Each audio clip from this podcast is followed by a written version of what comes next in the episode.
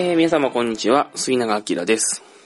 えー、このポッドキャストはですね、リハビリとかですね、看護とか介護とかね、えー、そういう仕事をしている方のためにですね、コミュニケーションのコツをお伝えしていこうという、ポッドキャストの番組です。今日でね、これ17回目の放送ということになりますね。17回目の放送です。実はね、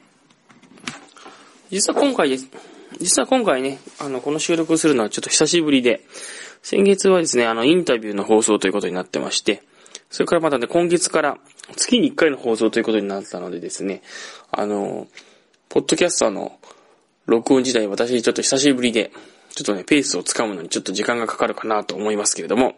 ちょっと今日もね、やっていきたいなと思っております。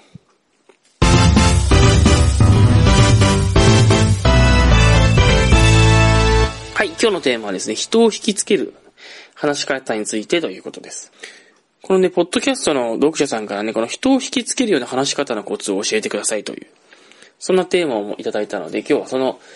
ことについて話をしてみたいと思います。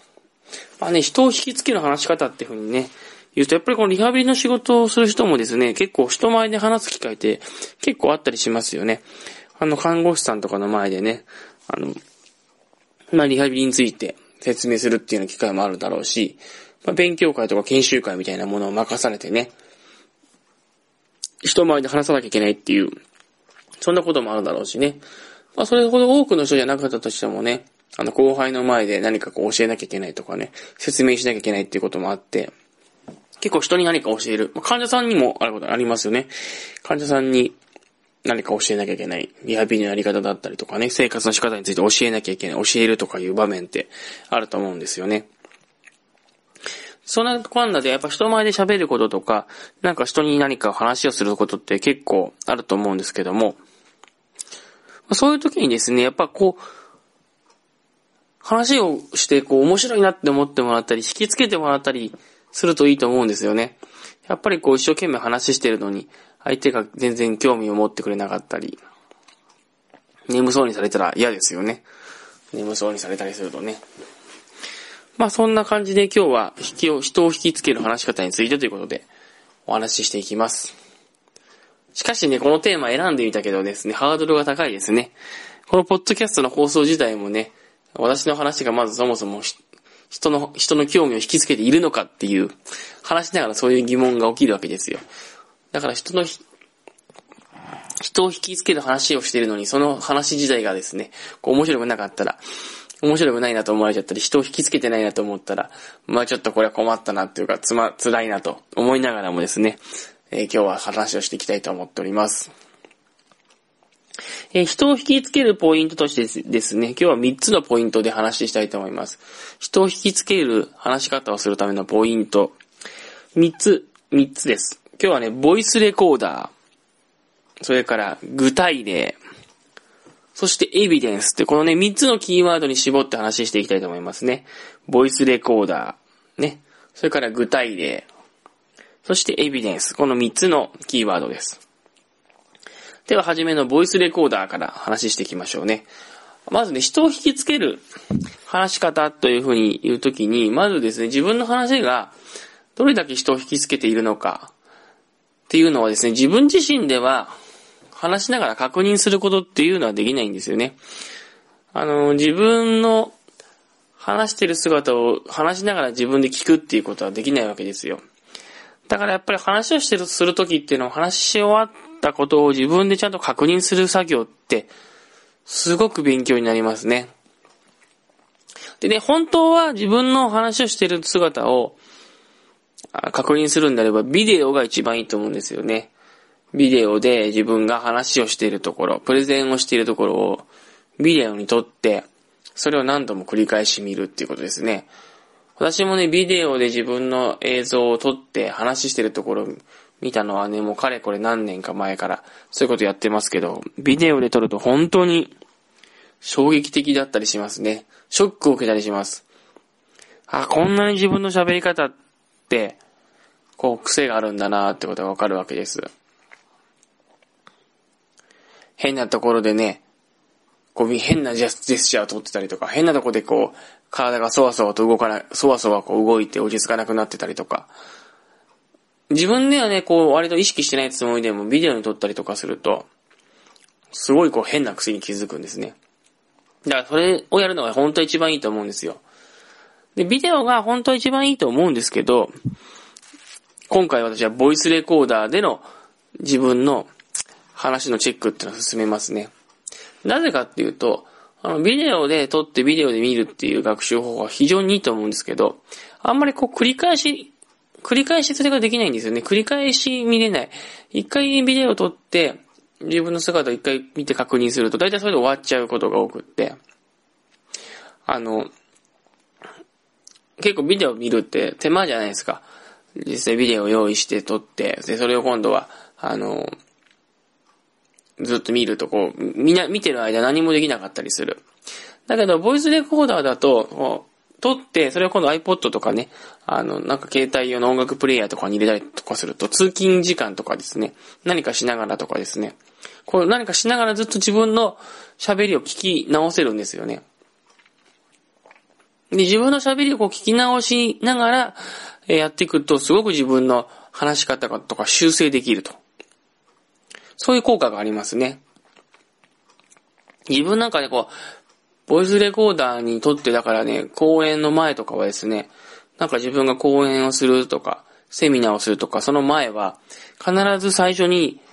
どんなことを話しするか、セミナーのつかみの部分ですよね。つかみの部分でどんな話をするかとか、どんな風にこう、ワークを進めていくかとか、全部、全部、ボイスレコーダーに撮るんですよ。で全部ボイスレコーダーに撮って、それをずっとこう繰り返し聞くんですね。繰り返し聞いて、で、今日はこんな話しよう、あんな話しようってずっと自分の声で、自分のボイスレコーダーで自分の声を聞いて、それを聞きながらセミナー会場に向かうんです。で、本番を迎えて、その、ずっと、ずっと聞いてたボイスレコーダーで聞いてた話をすると。これをやるとね、すごいいいですよ。あの、話がスラスラ出てくる。自分の中でも。で、それと同時にやっぱりボイスレコーダーを聞いて自分の話をチェックするっていうのは、すごいいい復習にもなりますよね。あの、話し方の癖がまずわかるんですよ。こう変なところで、話が区切れてないかなとか、あとは、こう声の滑舌がね、すごくわく、わかりづらくて聞き取りにくくなってないかなとかね。変なところで声がちっちゃくなってないかなとか、こう声がこう詰まってないかなとか、曇ってないかなとか。あと私、こうテンションが上がってこう、勢いが出てくると、どんどん話のスピードが速くなって、話のスピードが速くなって、結果、自分のテンション上がって気持ちよく喋れてるんだけど、聞き取りづらいみたいな。そういう問題が起きてくるんですけど、そういうことのチェックができたりとか。だからビデオ撮らなくてもボイスレコーダーだけでも随分わかることっていっぱいあるんですよね。だから、結構ボイスレコーダーでの自分の話し方のチェック、それからセミナー前に自分の喋ることをボイスレコーダーにとって話す内容のチェック、それから予行練習、ずっとボイスレコーダー使ってますね。もうすごいボイスレコーダーってだからね、セミナーの自分のセミナーをこう構築していくのに必要なもんですね。あの、大事ですよ。よく使ってます。で、それとね、あと、ボイスレコーダーを使って、こう、いると、セミナーの内容を考えていくのもね、結構使えたりしますね。ボイスレコーダーを前にして、とりあえず、セミナーで話そうと思っていることを話してみる。とりあえず話してみるんですよ。とりあえず何でもいいからブツブツ。いやー、なんか今日の今度のセミナーあるんだけど何話そうかなちょっと。今日、今度はコミュニケーションをちょっとテーマにして話そうんだけど、ちょっと何話したらいいかなとかつって、こうブツブツブツブツ、ボイスレコードの前でまず喋り始めると。そうするとだんだん頭が動いてきて、何話せばいいかなとかってブツブツ言ってるだけでも、だんだんと、こう、話がね、思いついてきたりとかしてですね、話が出てきたりするんですよね。で、それを今度は、十分話したら、今度はそれ聞き、聞き直すと。で、聞き直すと、その話、自分の話を聞きながら聞き直すと、あ、ここはもうちょっとああいうエピソードを入れてみようかなとか、ここはもっと、ああいう具体例を入れた方が、わかりやすくなるかなっていう、こう自分の話を聞きながら自分の話に突っ込みを入れる。そういう風にやっていくとですね、だんだんこう、セミナーとか人前で喋ることがですね、内容が増えていったりとか、よりこう、細かくなっていくっていうのかな。よりこう、よりわかりやすい話ができるようになってくると。そういう意味でね、ボイスレコーダーをこう、セミナー内容を作るっていうところでも非常にね、非常に便利な道具じゃないかなと思うんですよね。で、今回ね、あの、今月から私この、ポッドキャストの配信も月1回に変えたと。まあ、変えてみたんですね。変えることにしたんですけども、それもなぜかっていうと、その、一回自分の話そうと思ってることをボイスレコーダーで撮って、で、それをでちゃんと聞き直して、内容をこう再構築というか、再検討してからもう一回発表すると。なんかそういう作り方をしたいなと思うようになったので、そのためにはちょっと時間が必要だなと考えてですね、月1回にしたんですね。ちょっとね、月2回配信の時は結構、忙しくって、もう1回撮って、もうすぐ配信みたいな。すぐ切り取って配信みたいな。切り取ってっていうのは、要は、その、編集して、うん、編集してすぐ配信みたいな感じでですね、なんかちょっと落ち着かなかったんですけど、あの、今月からはですね、ちゃんと自分のや、話そうと思ってる話を一回下取りしてね、それを何回か聞き直して、内容をちゃんと考え直して検討し直して、それからもう一回配信すると。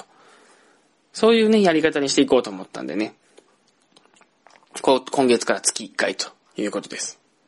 まあそんなこんなでですね、とにかくですね、あの、人を引きつける話をするためのコツとしてですね、もう使えるツールとしてボイスレコーダー、これをとにかくね、フル活用するといいと思いますよ。ということですね。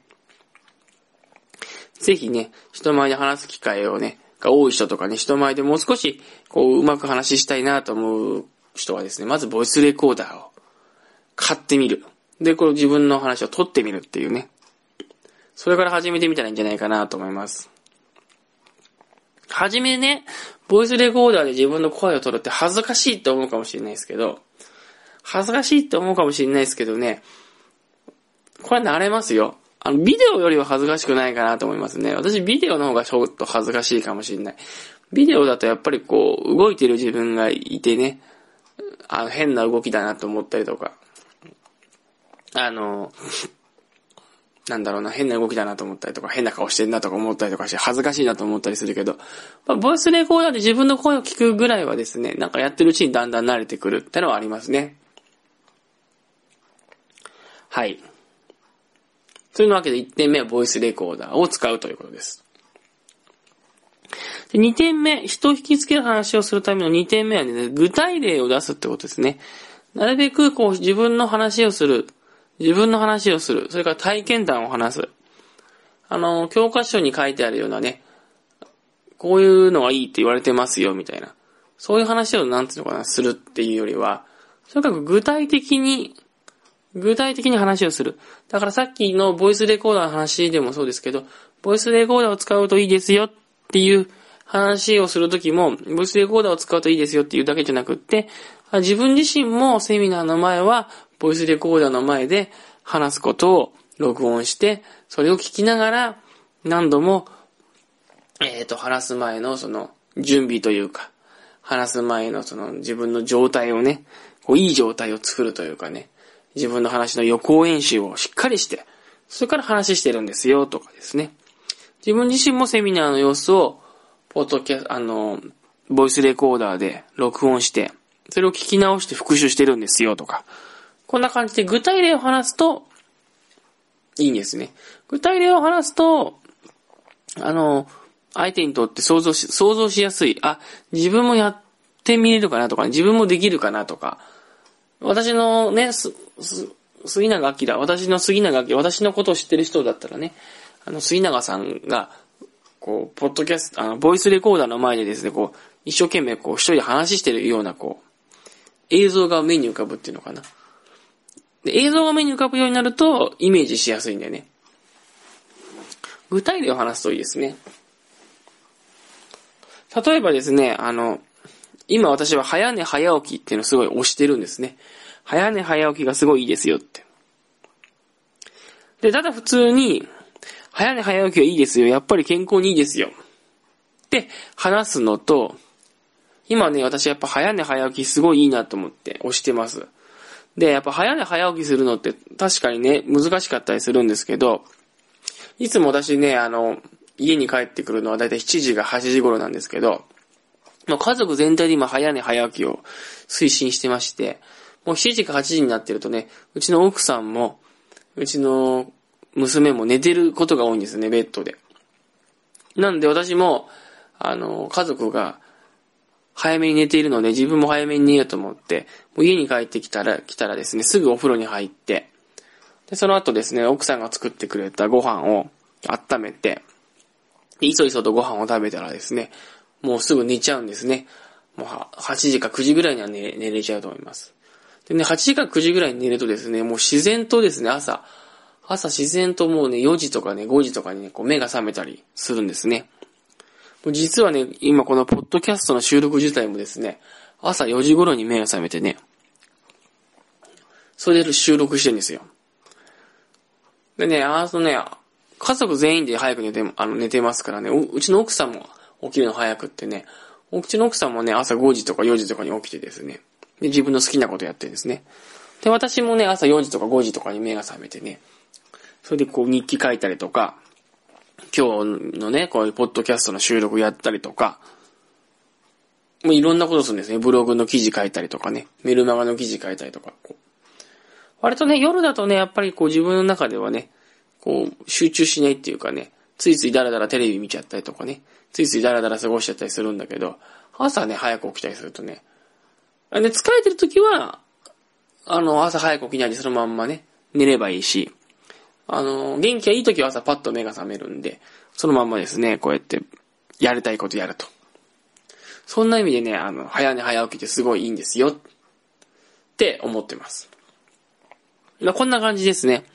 こんな感じで、例えば、ただ単に早寝早起きがいいんですよっていう、いうよりも、こうやって具体的に私はこんな感じで、早寝早起きしてるんですよっていうような、こう、具体例を話すと、なんかちょっと人はストーリーになるので、こう残りやすいとか、イメージが作りやすい。そういうことがありますよね。例えばもう一個例を出すと、目標を立てることって重要ですよ。こんな話をしたいとしますね。目標を立てることって重要ですよ。でなぜ重要かっていうと、例えば目標を立てた方がモチベーションが上がるし、それに向かって頑張ろうって行動、何、どんな行動していいか決まるし、だから目標を立てるのって大事ですよ。で、ただね、目標を立てることが大事ですよって、こう、話するよりも、するよりもですね、ここに具体例を入れると、よりリアルになるんです。目標達成ってすごく大事だと思うんです。目標を立てることってね。あの、私がですね、本当に、働き始めて2年目、3年目の頃って、今の私の職場ってすごいこう、なんていうか大変な状況で、大変な状況でですね、まあ、ストレス抱えて辞めていくようなね、OT もいっぱいいたりとか、しましたし、あの、上のね、上の人、上の先輩方とですね、その上上層部の人たちの仲が悪くってですね、結構ストレスかかってこう、先輩が辞めていくとかですね、残業がすごく長くってですね、みんな疲弊してるとかってそういう状況だったんですね。で、そういう時に私はずっとですね、あの、大変だ大変だって思うだけじゃなくって、なんとかですね、こう、OT って楽しいとかね、仕事が楽しいって思える職場を作りたいなってずっと思ってね、それで働いてきたんですよね。だから、みんな大変だ大変だとかって愚痴ばっかりね、言う人とかですね、結構多かったんですけど、でも自分は目標を持とうと思って、大変だとは思うけど、ああ、この仕事楽しい。OT の仕事楽しい。もっとここで働きたい。そういうことを言ってくれる人がもっと増える。自分自身もそういうふうに自然と思える。そんな職場が作りたいなと思ってですね。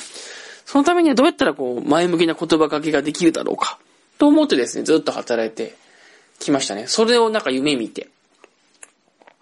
そう思ってね、ずっと働いてきたらですね、本当に5年、6年経ってきたらですね、だんだんだんだん職場の雰囲気変わってきて、新人さんとかですね、あの、一緒に働く OT の人も、いや楽しいです、この職場。で言ってくれるようになったんですよね。だからやっぱり目標立てて、なんかそれに向かってずっとやり続けるって大事だなっていうふうに私は思ってます。で、今は、今そその職場からですね、ちょっと移動して、あの、デイケアの方で働くようになったんですね。で、デイケアの方で働くようになったら、またここはここで大変でですね、今度はデイケアではですね、あの、病棟とは、私が今まで働いてた病棟とは違くって、やっぱ OT の人は大変そうでですね、なかなかこう、自分の仕事にやりがいが見出せなかったりとか、モチベーションが上がらなかったりとか、辞めちゃう人が多かったりとか、ちょっとそういう状況なんですよね。で、も私はやっぱりそれは、この間、昔ね、病棟でですね、あの、職場の雰囲気がだんだん変わっていった経験をしているので、まあ、デイケアに行ってもですね、こう、デイケアの職員、デイケアで働く OT の人たちがね、あ、デイケアの仕事って面白いとかね、デイケアの OT って面白いって思えるような職場を作っていきたいなと思ってですね。そう思って私日々ね、あの、頑張ってるっていう。まあ、そんな毎日です。だからね、そういうふうに思ってるので、やっぱりね、こう、職員が職場で嫌なことがあったりとか、難しい問題に出会ったりとか、この間も OT の人がね、あの、デイケアで考えたこうイベントを考えたんですけど、それがですね、あの、職員の人からこう、総ブーイングでね、総ブーイングでもうなんかこう、危ないとか危険だとかね、そんなことやってどうなるんだみたいな、もうブーイングがすごく多くって、すっかりですね、そのイベントっていうかその企画を立ち考えた OT の子はね、落ち込んじゃうっていうね、そういう問題が起きたんですけど、でもそういう問題が起きた時でも、いや、この職場をでもこういう風に落ち込んでる OT がどうやったらもっとこう、自分らしく生き生きと働ける、そんな職場を作れていけるかな、作っていけるかなってことを考えてですね、なんかモチベーションを上げてるというか、その目標を目指してるとですね、こう、やる気が自分の中に湧いてきて、で、こう後輩を励ましたりとかですね、後輩を力づけたりとかすると。まあそういう効果があるんですね。で、そんな感じでやっぱり目標を持ってるとですね、常にやっぱり前向きにやっていけるので、目標を持つことって大事だなと思ってます。みたいな感じでですね、あの、ただ目標を持つこと大事ですよっていうよりは、自分はどういうふうにこう目標を持つってことを、あの、日常生活の時に取り入れてるかとか、うんと、大事にしてるかとかっていう、そういうことをですね、こう、具体例を入れて話すると、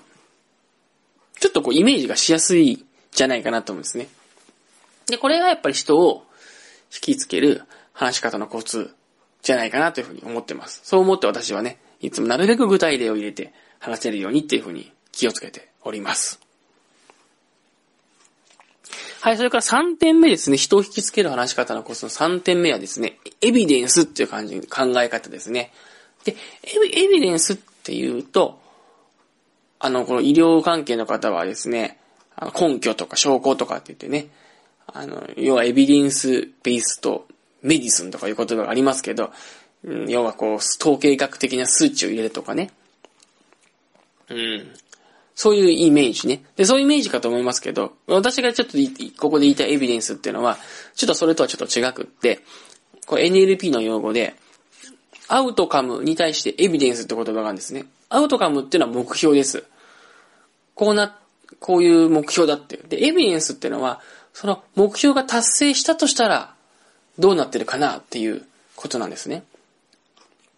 で、ここで私が伝えたかったのは、まあ、人を引きつける話がしたい。そう思う、そう思うのはいいんです。いいんですけど、その人を引きつける話がしたいっていうのは結局ですね、その、あの、なんで言えばいいのかな。その人、人のことを言ってるので、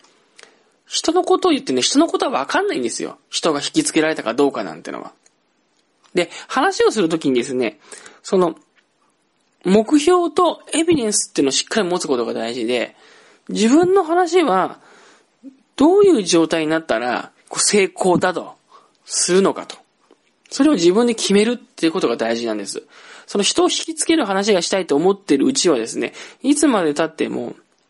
その人任せなんですよね。その自分の話がうまくいったかどうかってのは。で、人任せにしていると、結局ですね、自分の話をし終わった後に、何をもって自分の話はうまくいったのか、うまく伝わったのか、もしくは何をもって自分の話はうまく伝わらなかったのかっていうことが自分の中でも曖昧なまま過ぎていく。自分の中でも曖昧なまま、えー、終わってしまう。なので、なのでですね、これは全然振り返れないんですよね。人によっては、今日も話がうまくいった、今日も話がうまくいったって思うだけで、周りの人は全然こう、退屈してるのにもかかわらずですよ。全然面白くないと思ってるかかわらず、自分、いつもうまくいったって思ってるだけで全然話がうまくない人もいるかもしれないし、逆に、そこそこ話が、話ができていて、そこそこみんな興味持って聞いてくれてるのにもかかわらず、いや、今日もダメだったな。やっぱり自分は人前に話すのが苦手だな。うまくいかないなって、こう、落ち込んじゃう人もいると。で、そういうのをね、やっぱやめて、何をもって自分は今日の話をうまくいった、今日のプレゼンはうまくいった、今日のスピーチはうまくいったっていうことにするかってことを自分で決めるっていうことが大事。そういう意味で、エビデンス、要は証拠、確証っていうのが大事なんです。例えば、え今日話をして、30人の前で話をしました。10人うなずいてくれる人がいれば OK としよう。とかね。20人話しました。20人の話してるうち1人でも最後に質問ありますかって聞いた時に質問してくれる。そうなったら自分の話は興味を引か引いたってことにしようとかですね。そんな風にこう自分の中で、こう、うまくいったらこうなってるっていうポジティブなイメージを作ると。それができたら成功だっていう、こう、エビデンスを作るってことなんですよ。エビデンスってのは、自分の立てたアウトカム、アウトカムってのは目標。私のプレゼン、私は人を引きつける話をするのが目標です。私は人を引きつける話をするのが目標ですって目標を立てる。その目標に対して、もし、もし人の引きつけ、もし人を引きつけるような話ができたとしたら、どのようにしてわかりますか？どのようにしてわかりますかってのを聞くのがエビデンス。自分は、あ、自分は、あ、今、人を引きつけるような話ができてるな。あ、今日は人を引きつけるようなプレゼンができたって思う瞬間ね。思えるとしたら、どういうこう状況になったり、どういうものを見て、どういうものを聞いて、どういう感じがしたときに、自分は人を引きつける話ができたと思うんだろうかっていう、そのエビデンスをですね、自分の中で決めておくっていうことが大事ですね。そうじゃないと自分のプレゼンがうまくいったとか、うまくいってないとかっていうのが判定できない。これはね、すごく大事な感覚で、プレゼンをするときにこうやって自分のアウトカムとエビデンスっていうのを決めると、そのね、自分がプレゼンで何をしたいのか、どんな状態を作り出したいのか、作り出したいっていうのはその相手に対して、そして自分自身に対してね、そのプレゼンの目的っていうのがすごく決まってくるんですよね。今日は一人でも頷いてくれる人がいい、いればいいっていう目標で行くのか、今日は一人でもこう自分に興味を持って質問してくれる人ができればいいにするのか。もしくは自分の中になんかこう、話をすることでなんかこう、完了感とか、スッキリ感とか、ちゃんと話せたっていう感覚とかね。そういうのが出てくれば、今日のプレゼンは完了としようとかね。そういうのをね、プレゼンのたびに決めていくっていうのはね、すごく大事だと思います。プレゼンってのは、ほっとくとね、こう、流れちゃうんですよ。プレゼンってのはほんと流れちゃう。一回一回。水物みたいなとこがあるから。さっき言ったボイスレコードでと、ボイスレコーダーで撮って、ボイスレコードとあって振り返るってことをしない限りは、流れちゃうんです。で、なんかやって、プレゼンが苦手だと思ってる人はそもそも自分の話が良くない、下手だ、上手くないと思ってるから、普通にやると、ああ、今日もうまく、今日もうまくいかなかったなと終わる可能性が高いんですよ。だから、ちょっとでも、これができたら良かったってことにしよう。で、その時にね、否定形で立てない方がいいんですよね。噛まないようにしようとか、退屈してる人が一人でもいないようにしようとか、寝てる人が一人でもいないようにしようって、何々しないようにしようって立てると、噛まないようにしようなんか特に良くないですね、目標として。絶対噛みますしね。数、数えちゃうじゃないですか。あ、今日は何個も数えた。今日は何個噛んだみたいな。で、そうすると、あの、うまくいかなかったことただただ数えるだけなので、これはね、良くないですね。これは良くない。その、うまくいったって感覚にならないから、最終的に。寝てる人がいないようにしようも良くないですね。寝てる人がいないようにしようにすると、あ、今日は3人寝てたとか4人寝てたとか、寝てる人数数えちゃうんで、こう、うまくいかなかったって感覚で終わることが多い。うなずいてくれる人が一人でも増えればいいなのがいいですね。あ、今日は〇〇さんもうなずいてたな。〇〇さんもよく聞いてたな。〇〇さんもよく聞いてたなっていう風になる。ね。だからそれぐらいやっぱ聞いてる人を見て、聞いてる人がどんな風に聞いてるかっていうのが見れるぐらい、まあ余裕を持てて、本当は話せたらいいんだろうなと思うんですよね。で、そのためにも、プレゼンをするときに、会うとかもと、エビデンスを決めるっていうのは大事かもしれないですね。プレゼンってのは、その、相手のためにやるので、相手に、相手にどうなってほしいかっていう、相手にやる気になってほしい、相手に納得してほしい、相手が頷いてほしいとかね。そう、それがどう、ちゃんとこう、そういう結果が作れてるかどうかっていうのをやっぱ見ながら、話をしていくっていうのが、いいかもしれないですね。そのためにもやっぱりどうなったら自分のプレゼンが OK。自分のプレゼンはうまくいった。自分のプレゼンは良かったとするのか。そのアウトカムを決める。エビデンスを決める。それがね、プレゼンで人をうまく引きつけるコツではないかと、私は思っております。はい、というわけでですね、今日は人を引きつける話し方ということで、3つのキーワード、ボイスレコーダー、具体例、そして、エビデンス。このね、3つのキーワードでですね、今日は話をすることにしました。話をしてみました。いかがだったでしょうかね？あの、私の話をまず、聞けましたかね、最後までね。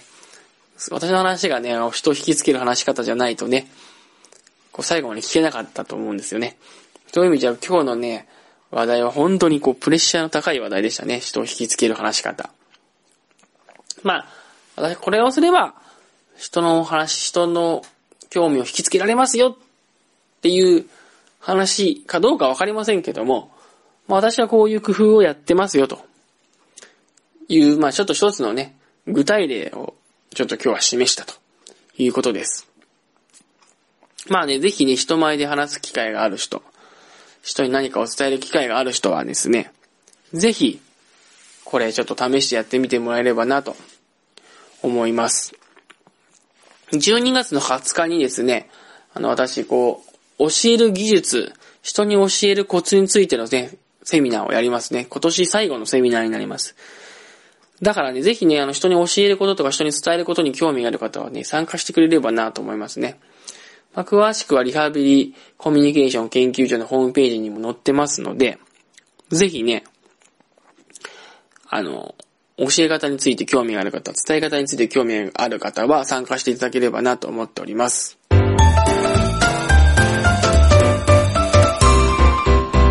さて、そういうわけでですね、今回のポッドキャストもね、この辺で終わりにしようかなと思います。まあね、今月からね、月1回の配信ということでですね、えー、やっておりますけどもね。来月からはね、もう月の月末にね、配信していこうかなと思います。なんで来月はね、12月の、何日になるかな ?31 日になるか ?31 日じゃ大晦日ですね。まあ、31日か12月の27か、ちょっとこの辺でですね、27日曜日ですね、31日は木曜日、ちょっとこの辺、最後の方にですね、まあ、配信できるように、ちょっと準備を尽くしていこうかなと思っておりますので、まあ、ぜひね、お楽しみにしていただければなと思います。それでは今日もね、最後まで聞いていただいて、どうもありがとうございました。